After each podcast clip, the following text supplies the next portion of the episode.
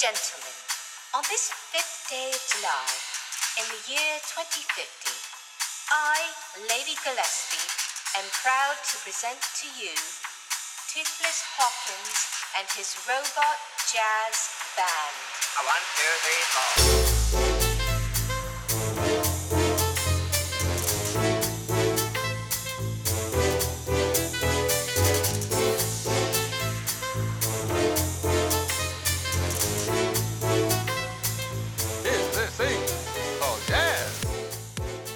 Hola, ¿qué tal? ¿Cómo estás? Bienvenida, bienvenido a un nuevo episodio de Abro Paréntesis. Yo soy Guillermo Guzmán y hoy vamos a hablar de juventud y de precariedad. Y mira que la semana pasada te dije que empezaba el verano e íbamos a bajar un poco el ritmo y la intensidad de Abro Paréntesis.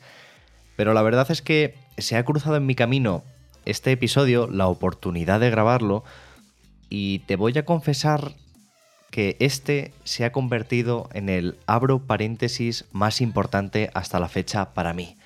Y en un rato creo que descubrirás por qué. Hoy hay aquí además muchas más voces de lo normal y eso a mí me hace muy feliz. Todo esto ha sido posible gracias a Carlos de Vega y a El País, que han lanzado una serie de podcasts brillantes, a mí me han gustado mucho, sobre la vida de los jóvenes y sobre sus expectativas de futuro. Así que, como creo que hoy nos va a quedar esto un poquito más largo de lo normal, vamos a ir empezando. Hoy hablamos de una generación en busca de futuro. Hola, me llamo Laura, eh, tengo 28 años, soy ilustradora. Actualmente estoy en Madrid, pero vivo en la estrada todo el año. Yo estaba pensando en, en un tema que sacó María Arnal que se llamaba eh, Fiera de mí. Así como escuchas, arranca Una generación en busca de futuro, una serie en forma de podcast de la mano de Carlos de Vega y que publica El País. A lo largo de seis episodios conocemos pues, las historias de varios jóvenes, historias que a todos nos suenan en la cabeza, hacen un poco de eco con cosas que estoy seguro que tú y yo hemos conocido en nuestro entorno. Aquí se habla de precariedad, de vivienda, de empleo, de salud mental. Y es que las cifras al respecto de todo eso son abrumadoras. Y yo me temo que también están empezando a anestesiarnos, porque las estamos empezando a interpretar como lo normal. Y creo que este, esta serie de podcasts, es un producto traído de la forma más adecuada, porque los testimonios de estos protagonistas a través de sus voces, de su naturalidad, de una llamada de teléfono, de una llamada de Skype, esas voces ayudan a bajar a la tierra todas esas cifras a las que ya nos estamos empezando a acostumbrar y las transforman en testimonios. Y es que cada uno de ellos, cada una de ellas, es dueña de uno de esos números y esas cifras se acaban transformando en absolutamente toda su realidad. Yo ya te he contado alguna vez que tengo ciertas reticencias a eso de los relatos generacionales. Personalmente creo que hacer un relato simplemente generacional se deja fuera perspectivas muy importantes como por ejemplo la de la clase social y que si no nos aproximamos a una generación de forma más poliédrica es muy complicado establecer relatos sólidos que representen la realidad de lo que está pasando, porque dentro de una misma generación no todo el mundo lo pasa igual de bien o igual de mal. Pero mira, esta vez, y usando de excusa esta serie del país que, como digo, te recomiendo enormemente porque está muy bien producida y viene muy bien escuchar estas historias, yo he querido mirar a mi alrededor más cercano. No me interesa tanto el relato de mi generación, yo no soy nadie para establecerlo, solo soy un miembro de ella, y lo que me interesa hoy es el relato de mis amigos y de mis amigas. En mi grupo de amigos hablamos bastante habitualmente de las dificultades que tiene la vida. Y la verdad es que ahora que estamos solos y ellos no me escuchan, te diré que estoy muy orgulloso de todos ellos. Son gente brillante, todos nos acercamos ya peligrosamente a los 30 años y la verdad es que mire a donde mire de este grupo de amigos, solo veo a gente que se merece todo lo bueno que le pase porque son muy buena gente y además de todo ello, muy buenos profesionales en lo suyo. Parte del mensaje de hoy me temo que también es que lo de merecerse algo no es una moneda de cambio muy valiosa. Pero bueno, ya hablaremos de ello un poco más adelante. Creo que en mi grupo de amigos, incluso con todas las dificultades que tienen nuestras vidas, cada una de ellas compleja a su manera, en realidad somos un grupo de gente muy comprometida, yo creo, que hemos tenido la suerte de poder realizar estudios universitarios y que en mayor o menor medida pues tenemos cierta red de apoyo y de seguridad en la figura de nuestros padres y nuestras madres. Pero para este episodio he querido preguntarles qué es la precariedad para ellos, cómo afecta a sus vidas. La premisa fue muy clara. Podéis mandarme un audio de un minuto y que me habléis de qué es para vosotros la precariedad, sin atarlo a ningún tema en concreto, porque lo que me interesa es conocer qué significa una palabra tan compleja para cada uno de ellos y así poder entender no qué está pasando en mi generación, sino qué está pasando en mi grupo de amigos. Hoy voy a presentarte a algunos de mis amigos y amigas que han tenido la enorme generosidad de compartir conmigo algo en lo que muchas veces preferimos no pensar porque, sorpresa, la precariedad siempre duele. Y voy a empezar presentándote a Javi. Él tiene trabajo y tiene cierta estabilidad, pero de algún modo esto también supone un ancla vital para él. Vamos a escucharle. En mi caso hizo un doble grado de Derecho y después del máster habilitante obligatorio, desde sus prácticas he alternado trabajos en empresas de un sector muy concreto. Y al final, con cuatro años de experiencia, te encuentras en la sensación de pues, seguir profundizando en este sector a fin de tener una independencia económica y evitar esa incertidumbre o intentar algún cambio. Evidentemente es mejor tener un trabajo que no te guste a no tener trabajo, pero creo que al final esa sensación de necesitar un trabajo, de no atreverse a hacer otras cosas por la sensación de incertidumbre que planea, a lo mejor con más fuerza en nuestra generación, pues tiene un peso también bastante fuerte a nivel emocional a nivel de salud mental, que también es importante, ¿no? Al final creo que emprender, atreverse a un cambio es algo que da miedo, pero quizá nuestra generación tiene ese estigma de cómo están las cosas, agárrate y progresa en esto porque puede ir todo a peor. Y es que necesitar un trabajo, y aquí seguro que no te estoy descubriendo nada, es la primera limitación que todos tenemos y que es una consecuencia directa de cierta precariedad.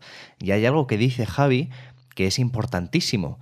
Tenemos una especie de mantra flotando sobre nosotros y es que si tienes un trabajo, agárrate a él. No lo pierdas porque es de algún modo algo que da sentido al resto de tu vida. Pero ¿qué pasa si este trabajo no nos realiza? ¿Qué pasa si a la vez este trabajo nos da las condiciones de posibilidad para poder tener otras cosas en nuestra vida? Da la sensación de que la precariedad de algún modo también nos empuja a tomar decisiones que son el principio del resto de nuestra vida. Tal como están las cosas, si no coges este trabajo, estás tomando una mala decisión. Así que en realidad la precariedad lo primero que supone es que nos hace menos libres para elegir lo que queremos y las decisiones acaban siendo en cierto modo jaulas en las que nos quedamos atrapados porque aquello es lo que teníamos que hacer porque un trabajo lo es todo. Pero mira, este que viene ahora es mi amigo Víctor. Y lo que cuenta yo creo que complementa muy bien a lo que dice Javi. A él, hace poco, se le presentó una oportunidad muy importante de ascenso dentro de su trabajo. Una oportunidad de esas que a veces ese síndrome del impostor que todos tenemos rondando nos hace pensar que ni siquiera nos merecemos. Sin embargo, poco después de dar el paso y de aceptarla, las cosas empezaron a torcerse. Bueno, pues este nuevo puesto eh, para mí pues iba a mm, traducirse pues en X carga de trabajo y en X sueldo. ¿Qué ocurrió? Que a la hora de la verdad pues el sueldo fue menor de lo que me habían comentado y la carga de trabajo es cuatro veces más de lo que se había planteado en un principio. Entonces, claro, desde septiembre de 2020 hasta abril más o menos ahora de 2021, que hemos conseguido estabilizar la situación, eh, mi situación laboral ha sido eh, bastante horrible. De, hecho, eh, me, he llegado a plantear dejar mi, la empresa donde estaba y buscar otra cosa. Entonces ha sido, han sido unos meses muy complicados, a los que se suma también, por supuesto, la situación del COVID-19. Entonces, en estos últimos meses he perdido peso sin hacer deporte. He tenido insomnio mm, durante muchos días seguidos. He tenido una ansiedad laboral que, que nunca pensé que iba a tener. He tenido episodios de estrés que me han durado semanas. No sé, llegó un momento en el que la situación ya no solamente se quedaba en, mi entorno laboral, sino que también se extrapolaba, se, extrapolaba a mi vida personal. Entonces, claro, yo ahí fue cuando me di cuenta de que debía proteger mi mente, debía proteger mi salud mental, al igual que protejo mi espalda cuando me duele, y creo que eso es fundamental para, para los empleados jóvenes, porque estamos expuestos a una precariedad constante, ya no solo laboral, en vivienda, todo, todo está interconectado y acaba afectándote a ti a nivel mental. Y es necesario el poner líneas rojas. Es muy posible que todo esto a ti te suene de algo. El trabajo, hasta en la mejor de las perspectivas profesionales, puede acabar invadiendo todas las facetas de tu vida y tú no te das cuenta. Ansiedad, estrés, malestar físico, a mí desde luego no me suenan ajenos, pero la verdad es que hay que hablar más de ello porque por mucho que sea habitual, no es normal.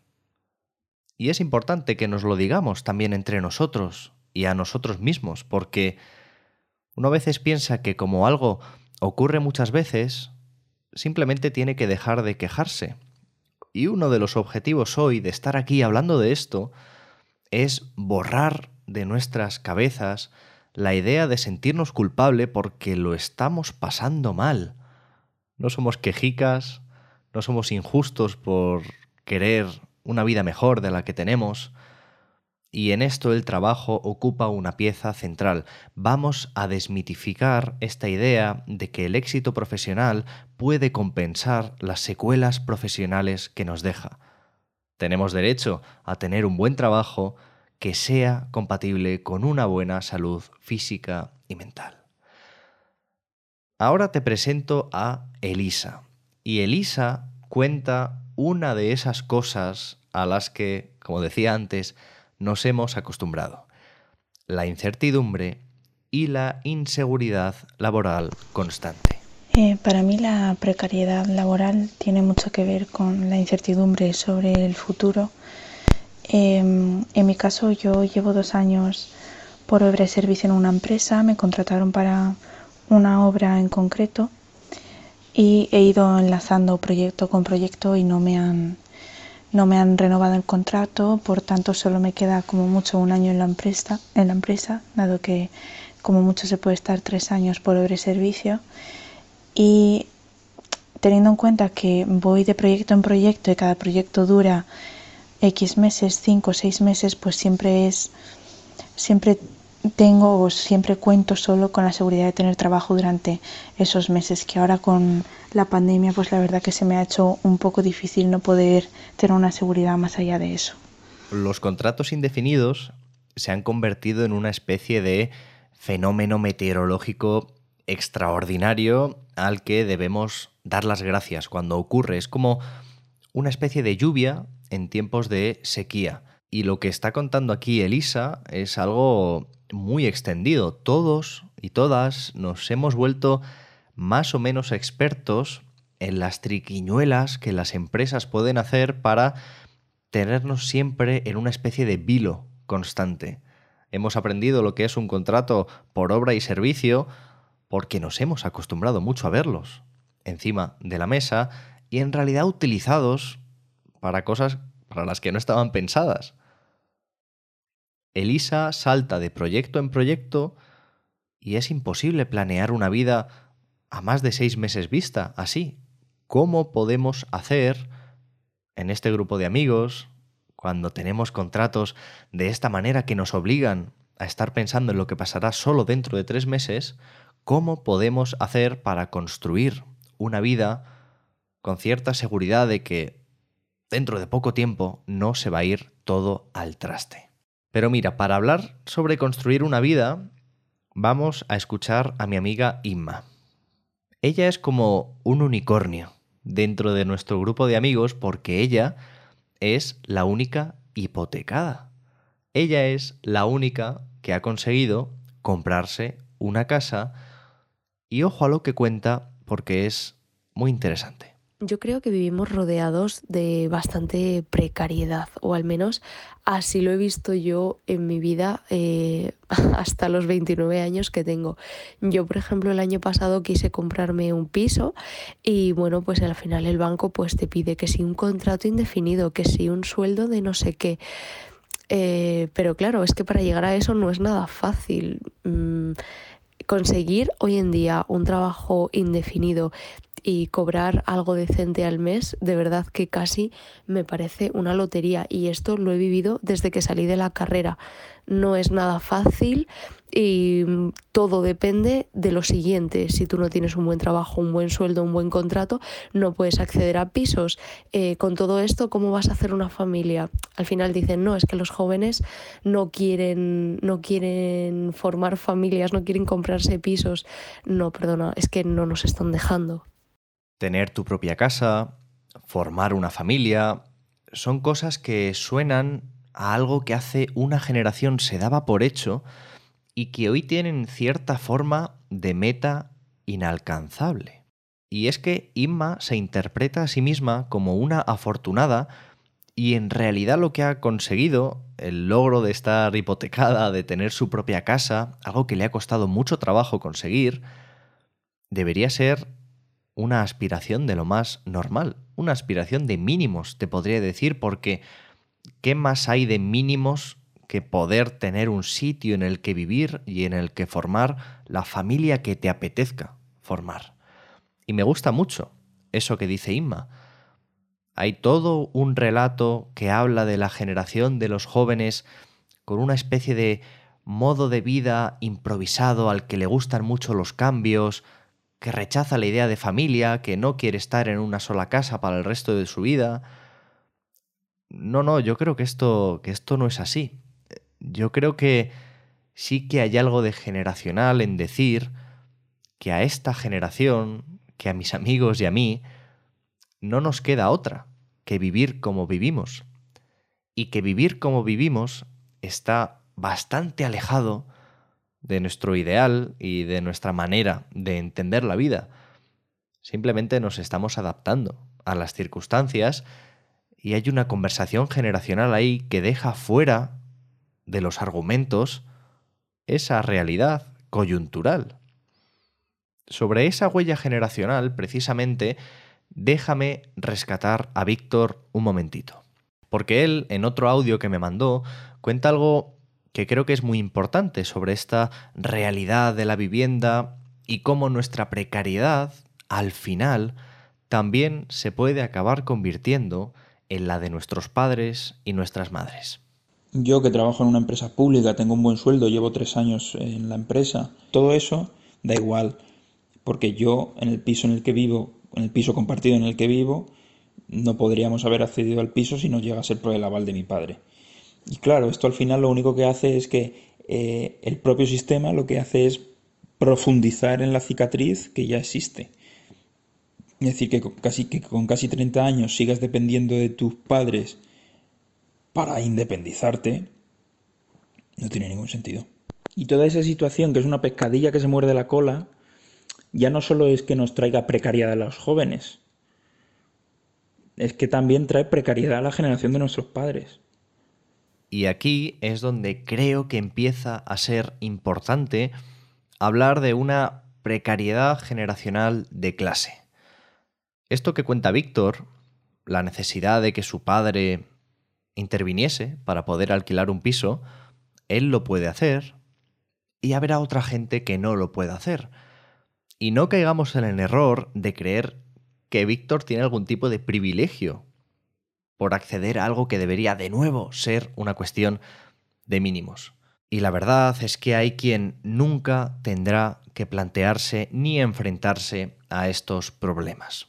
Una minoría, unos privilegiados, unos ricos, llámalos como quieras, pero la verdad es que yo tengo la sensación de que la precariedad también tiene mucho que ver con nacer en el código postal equivocado o con los apellidos y la genealogía un poco más desafortunada de la cuenta.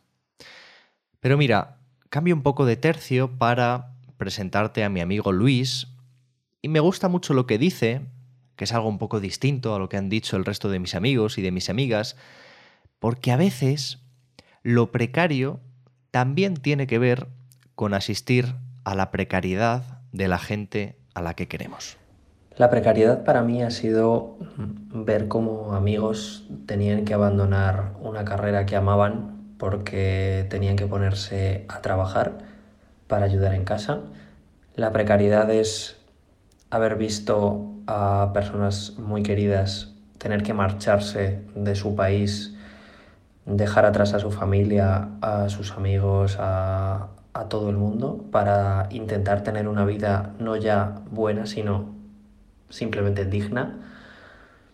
La precariedad es tener que compartir piso en zulos porque no llega el sueldo y la precariedad es un tema social, pero es un tema político y es un tema al que no se hace frente porque la juventud parece que, que no importa lo suficiente.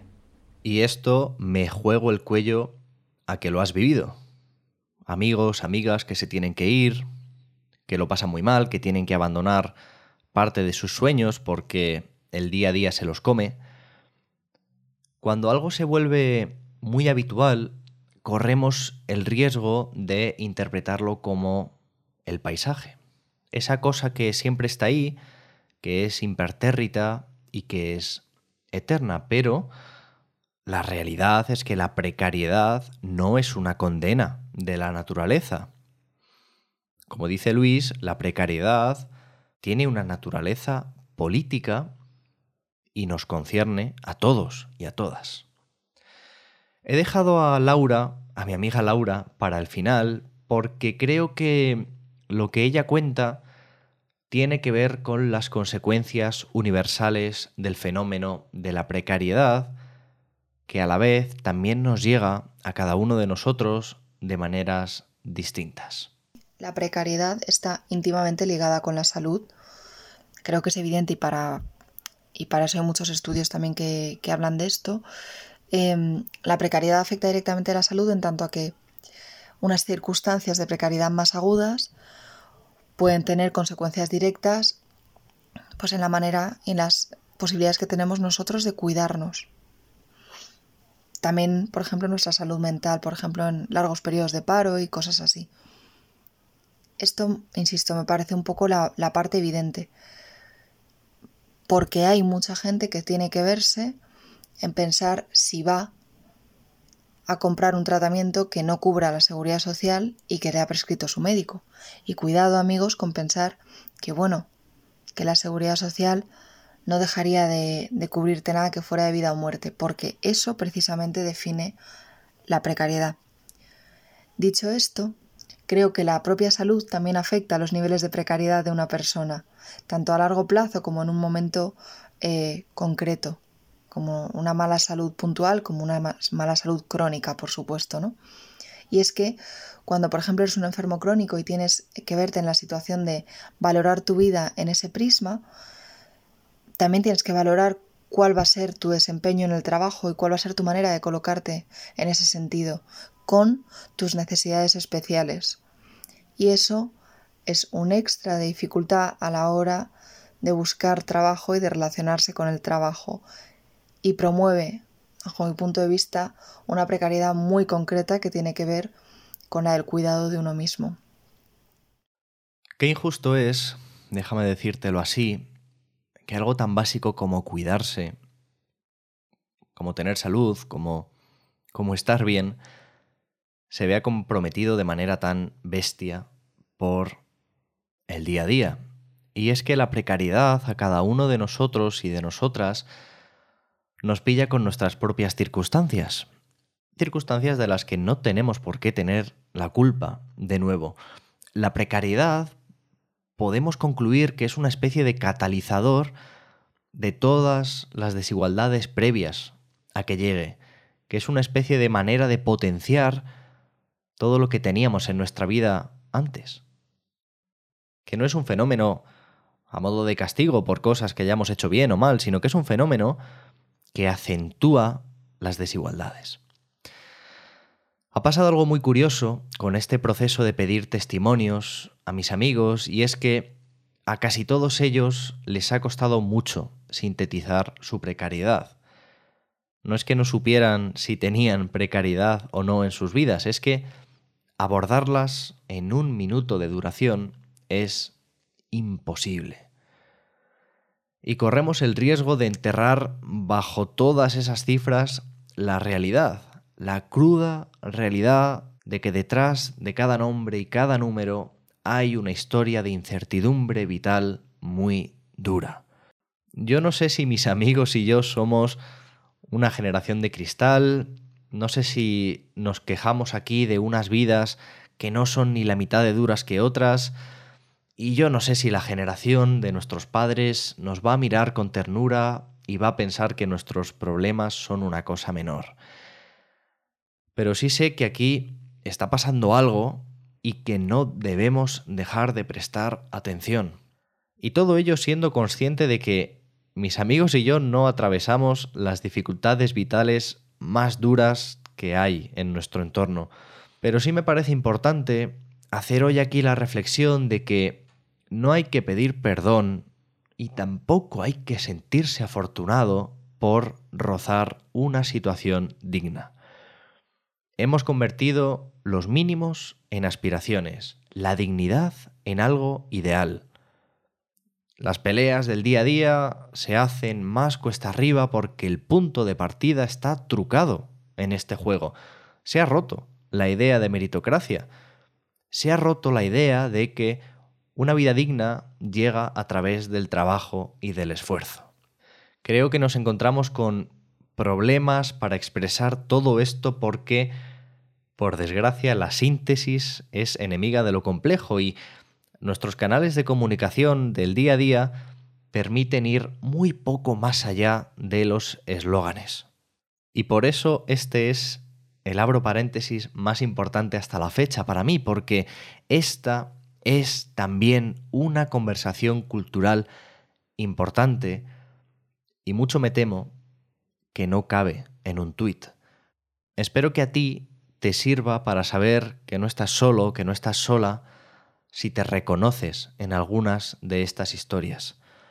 Seguro que tú, tus amigos y tus amigas tenéis mucho de qué hablar cuando pensáis en precariedad. Así que lo que te propongo es que no retrasemos más la conversación porque si hay algo importante por encima de todo esto, por encima de todos estos testimonios y por encima de la sensación de que la vida es algo que pesa mucho en la mochila que todos llevamos, es que tenemos un futuro por el que pelear y como sabemos que la carrera la empezamos desde un poquito más atrás que otras personas, tenemos que ponernos manos a la obra.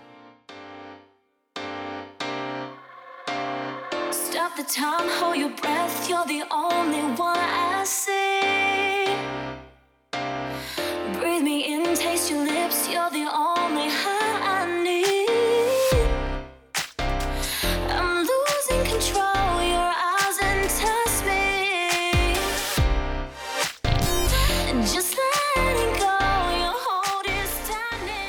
Bueno, ya te dije que parecía que se iba a ir un poco de las manos la duración de este episodio. Lo siento, espero que lo entiendas. Creo que hoy era importante dejar un poco de aire, de espacio y hacer de este episodio algo un poco más amplio de lo normal, porque había muchas voces que meter y era importante que todas estuvieran aquí representadas. Pero bueno, en otro orden de cosas, y soy rapidísimo con las cosillas que tengo que comentarte esta semana.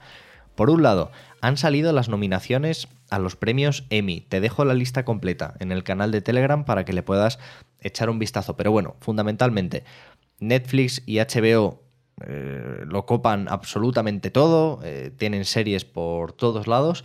No está mal hacer aquí la reflexión de si las plataformas que venían a traer diversidad en el contenido no están acabando por matar la diversidad del contenido copando todas las grandes producciones, pero bueno, ahí lo dejamos. Yo estoy contento con la cantidad de nominaciones que tiene The Mandalorian, que ya sabes que creo que se lo merece todo y más.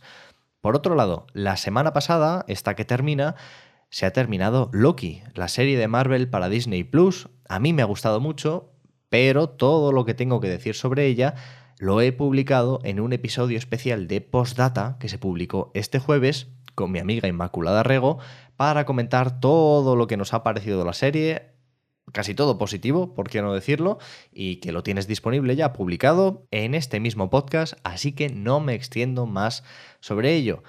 Y por último, solo me queda recomendarte una canción.